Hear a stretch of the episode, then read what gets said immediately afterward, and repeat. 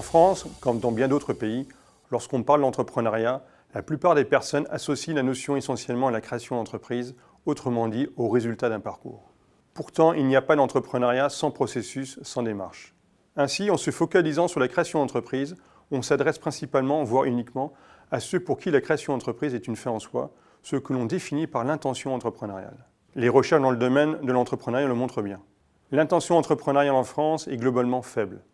En revanche, l'engouement actuel pour l'entrepreneuriat montre, notamment à travers le programme national Pépite, une autre dimension de l'entrepreneuriat, située en amont de la création d'entreprise, ce que l'on désigne par l'état gazeux de l'entrepreneuriat.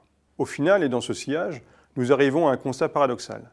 Moins on parle de création d'entreprise, plus il y a de création d'entreprise. La fabrique de l'entrepreneuriat nous permet de comprendre ce paradoxe. Pour cela, il convient de décomposer l'entrepreneuriat en deux états complémentaires. L'état gazeux de l'entrepreneuriat correspond à la situation où sont en interaction les trois éléments suivants, moi, mon projet, mon écosystème, ce qu'il convient d'appeler le modèle des trois M. L'état gazeux permet de répondre à la question comment l'entrepreneur s'organise-t-il pour entreprendre? À la différence de l'état de cristallisation où la question centrale peut se résumer par comment créer une entreprise. L'état gazeux est prépondérant au niveau de l'entrepreneuriat. Sans état gazeux, pas d'état de cristallisation et pas d'entrepreneuriat. Ainsi, il apparaît clairement que la création d'entreprise est loin d'être une finalité. Au contraire, la création d'entreprise apparaît avant tout comme la conséquence d'un processus. La fabrique de l'entrepreneuriat s'intéresse plus particulièrement aux conditions initiales et au passage de l'état gazeux à l'état de cristallisation. Elle permet de comprendre comment un porteur de projet construit du sens à travers son projet à destination des acteurs de l'écosystème pour créer à terme une entreprise. Elle s'intéresse aussi aux moyens et à la manière de passer de l'état gazeux à l'état de cristallisation, c'est-à-dire aux modalités d'accompagnement de l'entrepreneuriat.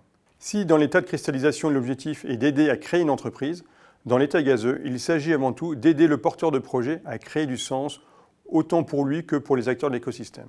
En effet, on ne peut pas parler d'entrepreneuriat qu'à partir du moment où les acteurs de l'écosystème reconnaissent le porteur de projet comme tel. Dans cette perspective, le projet entrepreneurial apparaît comme un moyen d'interaction entre le porteur de projet et les acteurs de l'écosystème, en ce sens qu'il traduit la vision et les valeurs de l'entrepreneur, autrement dit son intentionnalité. Il est donc possible de comprendre le paradoxe évoqué précédemment de la façon suivante. La création d'entreprise est moins l'affaire d'une intention et plus le fait d'une expérience dont l'un des aboutissements possibles est la création d'entreprise.